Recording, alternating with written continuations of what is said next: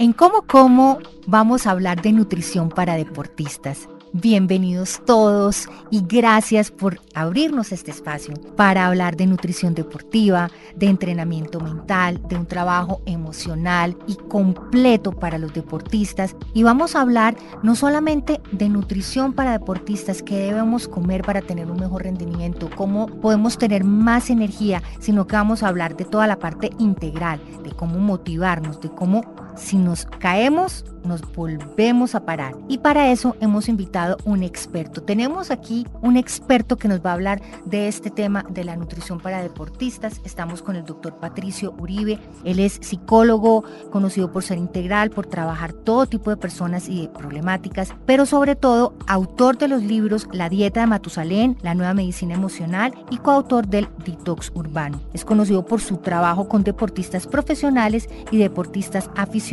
y por eso decidimos invitar a este podcast a un experto para hablar de nutrición para deportistas. Si te gusta esta información, te invito a que actives las notificaciones en Boombox y en las diferentes plataformas de podcast. Búscanos como como como, nos das estrellitas, te suscribes y seguimos así en contacto.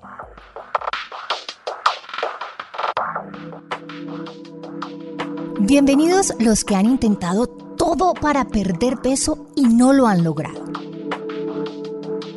Bienvenidos los que después de unas vacaciones no les cierran los pantalones. Bienvenidos los que han atentado incluso contra su salud queriendo adelgazar. Bienvenidos los que se sienten mal con su cuerpo y no saben qué hacer. Nutricionista no soy. Nutrióloga tampoco. Coach, pero por más de 30 años he intentado todo lo que existe, todas las dietas, todos los métodos, todos los tratamientos para poder perder peso y estar en forma. Sé qué funciona y qué no. Y tengo acceso a los mejores expertos en el tema. Y eso quiero compartir con todos ustedes. Mi nombre es Patricia López Ruiz y bienvenidos a Como Como.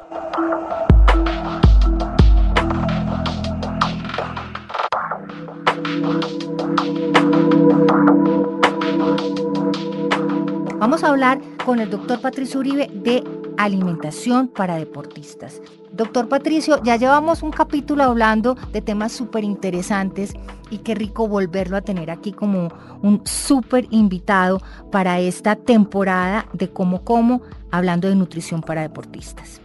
Gracias Patricia por la invitación muchos temas para profundizar, muy interesante poder desarrollar cada tema a fondo y te propongo que hagamos un resumen sí, de lo que hablamos. El tema, digamos, de la importancia de la nutrición consciente y la diferencia con la nutrición más intuitiva de los deportistas que, digamos, van simplemente pensando en comer, en las calorías, en que tienen que tener mucha comida si hay mucho trabajo energético con su deporte y cómo lo que ocurre con este enfoque más intuitivo y digamos más sin conocimiento consciente es que se generan grandes cantidades de acidez metabólica, se acumula niveles altos de toxicidad y esto afecta negativamente la salud y la vitalidad del deportista porque hay más inflamación, porque hay deterioro de los órganos y los sistemas del cuerpo. Y hay que entender una cosa, no se trata de comer más porque comer más no alimenta más, hay que comer de manera más inteligente. Y hablábamos en el podcast eh, anterior acerca de la nutrición para deportistas, de la nutrición consciente de lo importante que es tener conciencia de cómo nutrir esas células para que tengan lo máximo de energía. Sí, y entonces la línea básica, el, cimiento fundamental es la oxigenación celular y hemos dicho que en el trabajo de esa nutrición consciente con los deportistas, lo primero que hay que corregir es lo que llamamos el mecanismo buffering. ¿Qué es esto? Cada uno de nosotros por su genética, por su constitución, por su metabolismo, tiene una capacidad para regular el oxígeno que fluye a través del cuerpo y para tomar el oxígeno que viene en los alimentos y esto es el sistema buffering. Cuando un deportista no consume suficientes alimentos que contienen oxígeno, suficientes alimentos alcalinos como el de ejercicio físico, genera ácido láctico en proporciones bastante importantes, entonces se acumula una acidosis metabólica en todo el organismo que lo que hace es bajar el rendimiento a nivel físico, mental y emocional y entonces al corregir esa línea básica de tener mucha proporción de oxígeno disponible en todas las células del cuerpo, estamos generando un colchón de vitalidad para que toda esa acidosis metabólica sea neutralizada y esta es la base para tener una buena nutrición celular. Esa acidosis es lo que se refleja cuando los músculos quedan molidos, cuando hace un ejercicio y al otro día literalmente uno no se puede mover. Correcto. Esa acidosis metabólica es la responsable por muchos desgarres, por lesiones, por fracturas, porque la acidosis metabólica es como una especie de quiebra, de colapso en la vitalidad celular y si las células están en rojo a nivel energético, pues entonces el deportista se va a romper por el lugar metabólico y por el lugar anatómico que más usa en su deporte, como el caso por ejemplo de un futbolista que si está en acidosis metabólica va a generar una pubalgia porque está usando mucho los músculos del pubis pateando el balón. Entonces cada deporte tiene un nivel de desgaste particular por su modalidad y va a romper por el lado más débil si el organismo a nivel, digamos, bioquímico no está fuerte en todas las células del cuerpo. O sea que cada práctica o cada deporte se debería tratar o se debería ver energéticamente de una manera distinta? Claro, hay deportes de alto impacto que requieren mucho más fuerza muscular, hay otros que son de instamina, digamos, corta y un poco más explosiva. ¿Instamina? Que es, sí, es una, una energía inmediata la una energía vital. La chispa. Claro, la energía vital se gasta como en el squash de una manera muy rápida, pero si vemos por ejemplo los maratonistas, los triatletas, son trabajos de más largo alcance que requieren de almacenar una energía que tiene que dosificarse y utilizarse de una manera lenta, de una manera progresiva, en donde las reservas tienen que durar largo rato y el metabolismo tiene que adaptarse a esta exigencia mantenida en el tiempo. O sea que cuando una persona llega donde el doctor Patricio Uribe para hacer este programa completo, holístico para los deportes, cada deporte tiene un tratamiento distinto, digamos, o una visión distinta de cómo abordarla? Claro, cada deportista es un ser humano y detrás de su humanidad está un contexto genético, una, digamos, constitución de base Puede ser un metabolismo rápido, un metabolismo intermedio o un metabolismo lento. Cada deportista trae unas debilidades genéticas en ciertos órganos y unas fortalezas en otros órganos y también un contexto mental y psicológico por una historia personal que le es propia y que está también como un elemento fundamental en la ecuación de qué tan fuerte es como deportista. Si llega un ciclista de estos que corren, eh, montan en bicicleta los 120 kilómetros a la semana que estábamos hablando, qué tipo de entrenamiento y qué tipo de nutrición se debería escoger para un deportista de ese tipo.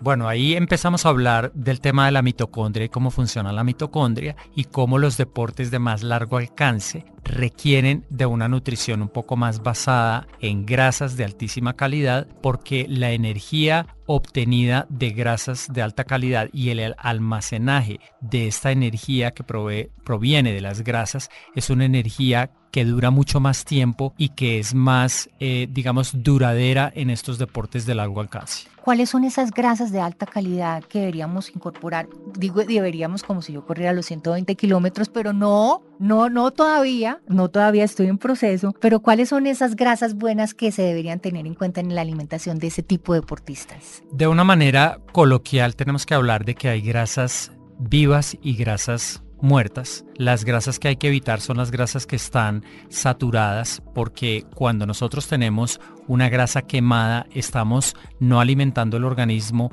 y la mitocondria, sino le estamos dando radicales libres que son como un agujero negro de no vitalidad y entonces las grasas quemadas realmente nadarían en contra de la fuerza que puede tener la mitocondria de las células y entonces tenemos que hablar de cómo funciona una mitocondria para entender el tipo de nutrientes que necesitamos. La mitocondria necesita oxígeno, necesita grasa y necesita algún tipo de glucosa también, pero la hemos entendido a lo largo de la investigación de estos últimos 40, 50 años, que cuando la mitocondria funciona más basada en azúcares, es como cuando un carro tiene una gasolina de muy mala calidad, mientras que cuando una mitocondria funciona con grasas de alta calidad y obtiene su energía de este tipo de nutrientes, tiene una gasolina de mucho más alta calidad y que tiene mucho mejor, digamos, performance, mucho mejor desempeño, eh, producir energía a mediano y largo plazo.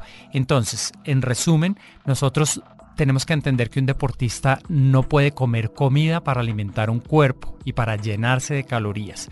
Tiene que entender cómo funciona la fisiología de sus mitocondrias, que es el motor que tenemos que volver de alto rendimiento. Millones de mitocondrias en todos los órganos eh, de nuestro cuerpo en todos los tejidos tienen que volverse mitocondrias, motores de alto rendimiento y para eso le tenemos que dar los ingredientes de mejor calidad. O sea, le tenemos que dar la gasolina más potente y, la más supersónica para que pueda funcionar de la mejor manera posible.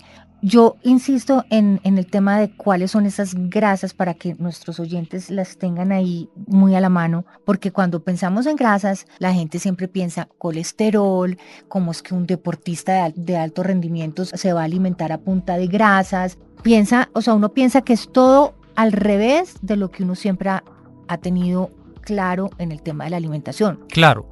Eh, hay muchos deportistas que todavía se están alimentando con grasas saturadas, poliinsaturadas, que en general sí son una grasa, pero es como echarle a un carro una grasa quemada en vez de una grasa. Que estos son los aceites normales que encontramos, aceites de canola. Sí, aceites, hidrogenados, todos los fritos, los horneados, las grasas que vienen en la comida chatarra, porque cuando tú te estás comiendo un paquete de papas fritas, pues la grasa que viene en esa papa está totalmente saturada.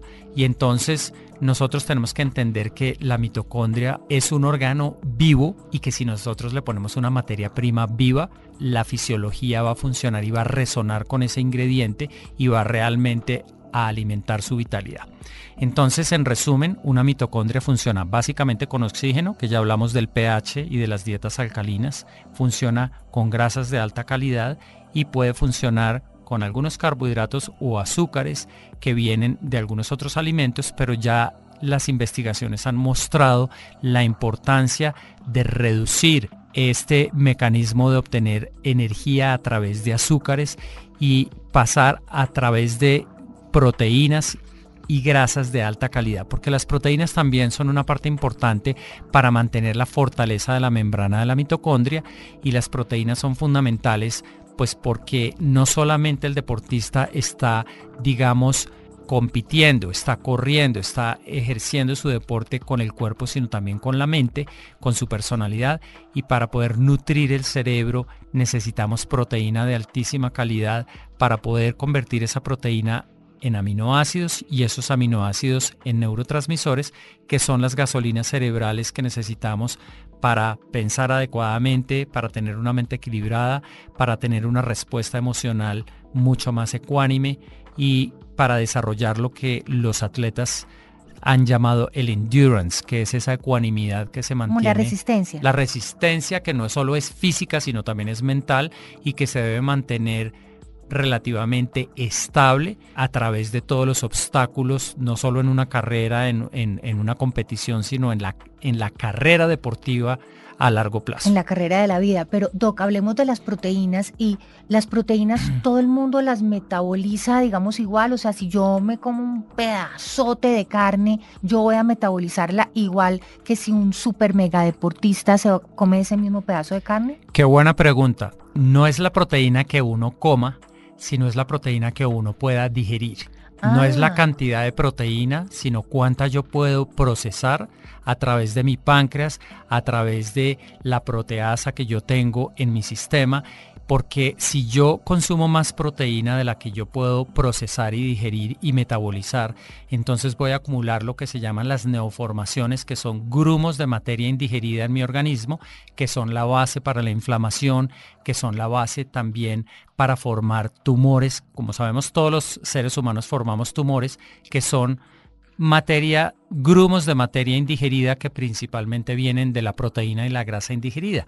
Es por eso que tenemos que echar abajo el mito de que un deportista de alto rendimiento necesita grandes cantidades de proteína y de comida y de, comida, y, de carbohidratos y de pastas y de correcto porque si esta persona está digiriendo solamente un porcentaje llamemos un 50% de la materia alimenticia que se está eh, consumiendo que está tomando entonces va a acumular toxicidad va a acumular inflamación radicales libres y esto va totalmente en contra de su vitalidad. ¿Y esa cantidad depende de lo que uno va a gastar o uno ya viene programado con lo que usted necesita? Usted necesita esta porción de proteína, usted necesita esta porción de carbohidratos, usted necesita esta porción de grasas buenas. O eso se modifica dependiendo de las necesidades energéticas y calóricas que tenga una persona. Claro, tú definiste la ecuación completa porque una cosa es la cantidad de energía que gaste la modalidad deportiva que tú tienes y si es de alto impacto y de histamina corta o si es de largo alcance, esa es una parte, pero la otra parte es cómo funciona tu metabolismo, porque en los deportistas, claro, es un hecho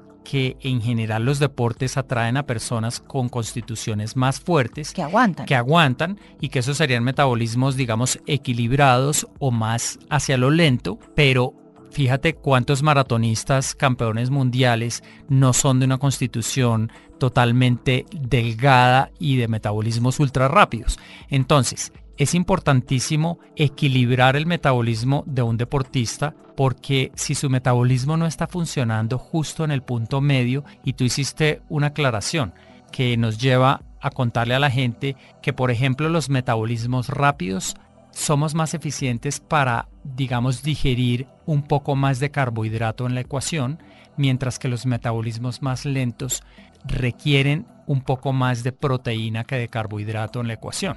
¿Y, uno cómo sabe el metabolismo dónde está? en ese punto, en ese rango? Eh, hacemos un análisis, eh, digamos, de la constitución metabólica de la persona con base en varias, digamos, eh, variables. Una es qué tan fácil le es subir de peso, qué tan fácil le es perder peso, qué tan fácil le es levantarse por la mañana, qué tan difícil es arrancar la máquina por la mañana. Hay una serie de síntomas que nos ayudan a ver cómo es el metabolismo de la persona.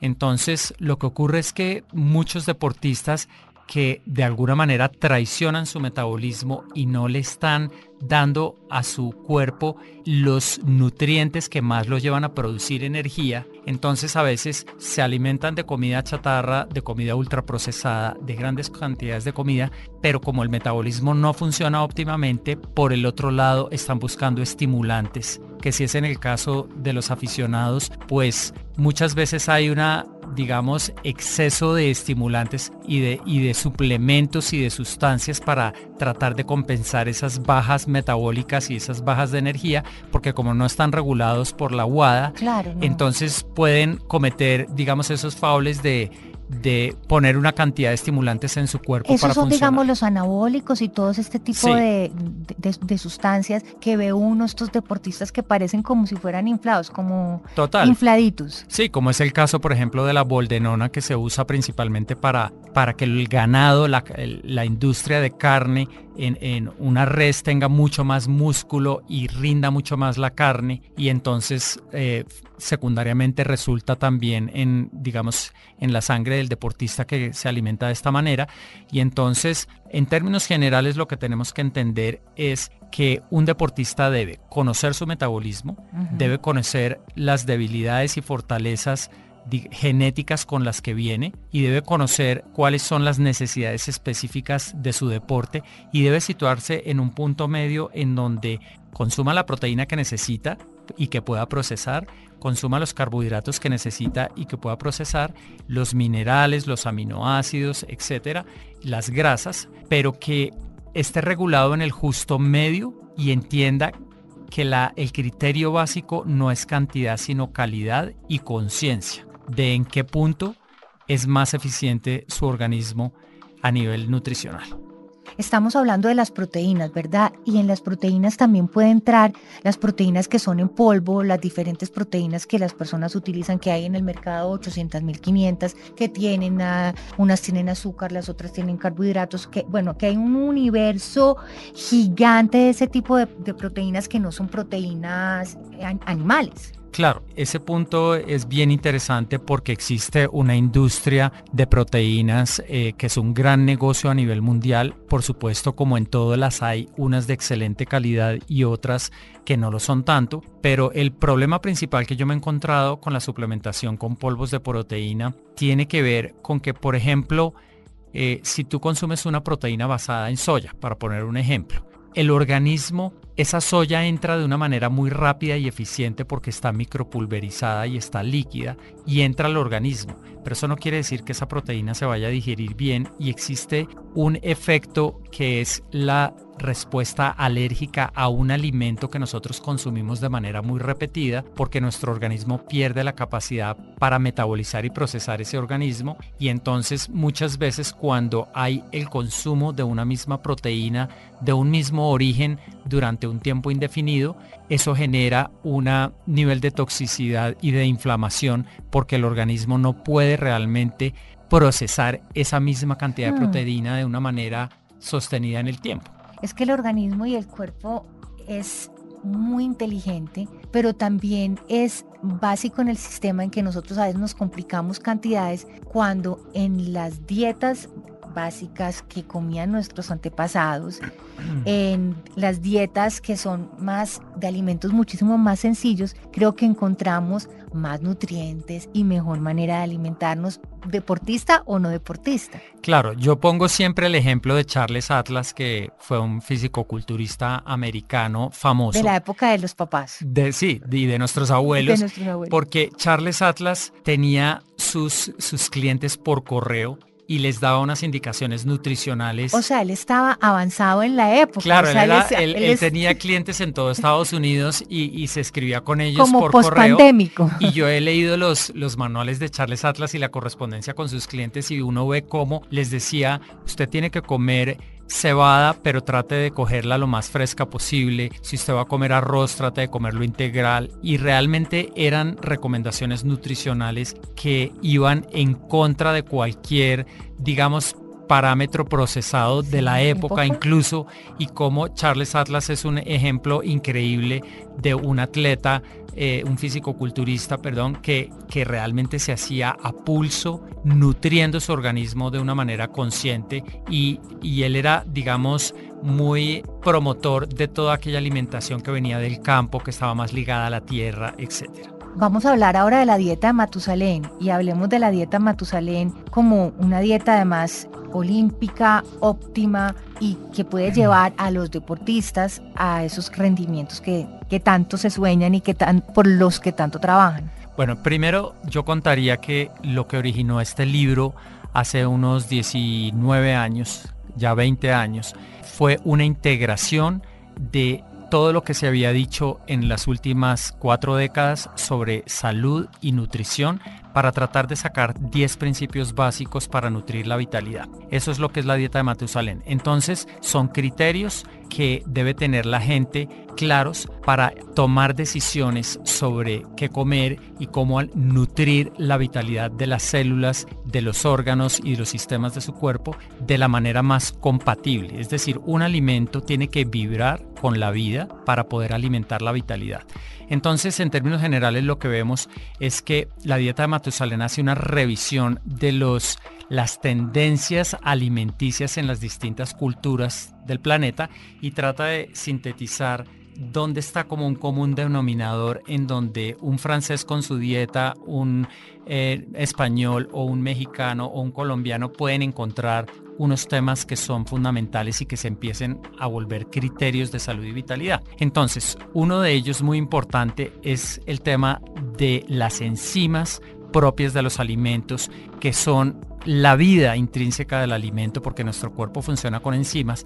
Nosotros recibimos de nuestros papás genéticamente una cuota inicial de enzimas, pero nosotros tenemos que consignar enzimas con todos los alimentos diariamente para poder hacer la vitalidad sostenible a lo largo del tiempo. Y estamos hablando ya no de mitocondrias, sino de lisosomas, en donde los lisosomas de las células son aquella parte de la, de la célula que genera todos los procesos, digamos, metabólicos y todos los procesos, digamos, de transmisión de unas eh, sustancias a otras. Y si no hay enzimas en el cuerpo, el cuerpo no puede funcionar. Entonces la dieta de Matusalén le diría, sus proteínas, llévelas lo más cercano al reino vegetal, trata de incrementar las proteínas de reino vegetal, pero si usted puede dentro del reino vegetal, trate de optimizar lo que de esas proteínas se pueda consumir crudo y aquello que se pueda consumir en estado germinado. Y lo mismo haga con las grasas que si usted las lleva a sus estados crudos, prensados en frío,